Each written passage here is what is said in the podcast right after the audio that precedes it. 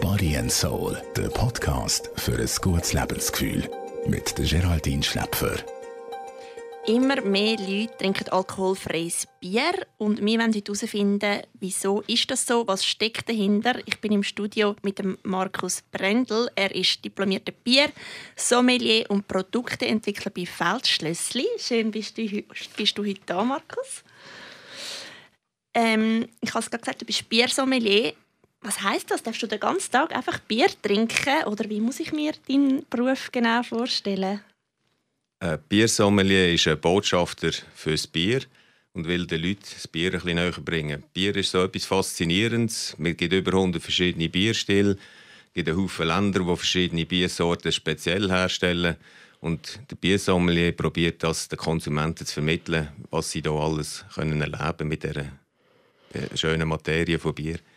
Ich, ich weiß, dass schon dein Vater und dein Großvater Bierbrauer sind. Muss ich mich kann ich mir dich vorstellen wie der Obelix, der irgendwie schon ins Bier ist als Kind und schon als kleiner Bub hat mittrinken oder wann, wann ist die Liebe zum Bier entstanden?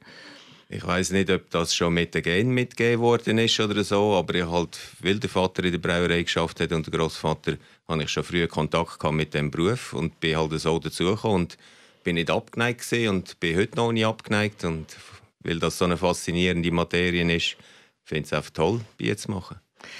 Deine Vorfahren haben wahrscheinlich noch traditionell Bier mit Alkohol braut.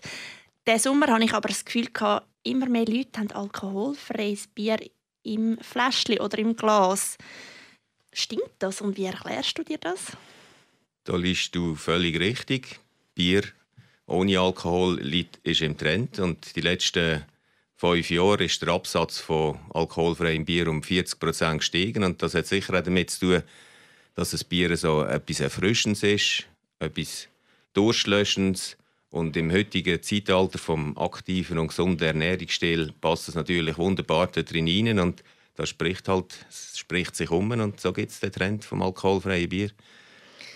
Wo liegt denn eigentlich der Kernunterschied in der Herstellung von alkoholfreiem und alkoholhaltigem Bier? Alkoholfreies Bier wird ziemlich ähnlich hergestellt. Es gibt hier zwei Methoden. Die eine ist, dass man ein Bier macht mit Alkohol und dem tut anschließend der Alkohol entziehen. Und die zweite Methode ist, dass man schaut, dass beim Gären möglichst wenig Alkohol entsteht und so dann ein alkoholfreies Bier hat am Schluss. Wenn ich mich so umschaue, sehe ich im Kollegenkreis nach Velotouren, Wanderungen, Marathons, also nach dem Ausdauersport ist ein Gläschen Bier oder auch zwei fast schon ein bisschen Pflicht. Wie erklärst du das? Und meinst du, auch da wird sich alkoholfreies Bier bald durchsetzen Das alkoholfreie Bier hat sich nach dem Sport jetzt schon durchgesetzt. Und das ist auch einfach, warum das so ist. Alkoholfreies Bier ist durchlöschend, refrischend, rehydrierend. Also man kann den Wasserhaushalt wieder ein bisschen mit ausgleichen. Und da gibt es nichts Besseres nach dem Sport als ein alkoholfreies Bier. Ich merke, du bist selber auch ein Fan. Aber jetzt mal ganz ehrlich, es gibt auch Leute, die sagen, äh, es schmeckt doch einfach nicht gleich wie richtiges Bier. Was sagst du denen? Da muss ich widersprechen.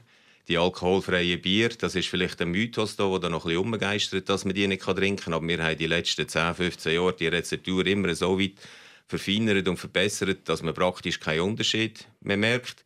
Und das sehe ich auch, wenn ich als Biersommelier unterwegs bin, bringe in der Regel als erstes Bier ein alkoholfreies und sage den Leuten aber nicht, was es ist. Frage sie nachher, ob es ihnen geschmeckt hat und was sie denken, was sie getrunken haben.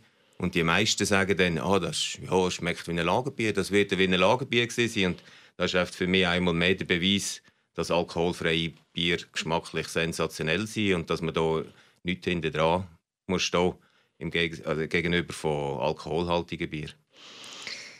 Ich werde im Dezember Mami und sollte darum allgemein ein bisschen auf Alkohol verzichten. Wie ist denn das mit dem alkoholfreien Bier? Kann ich mich darauf verlassen oder wie viel Alkohol steckt am Schluss gleich noch drin?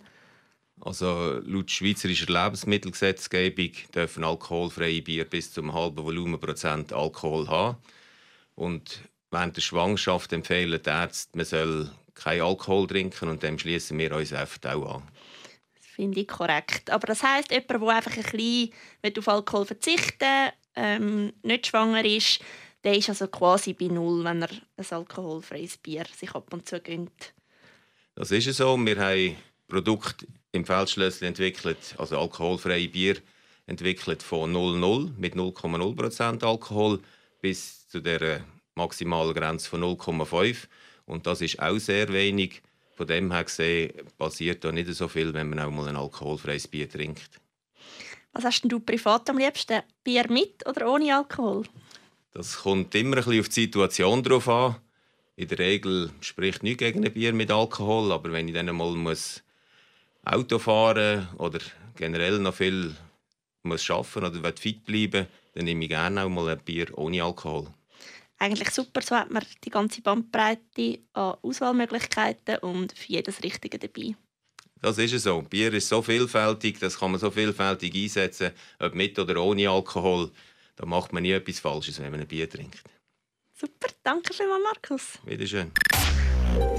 Body and Soul, der Podcast für ein gutes Lebensgefühl. Jede Woche neu.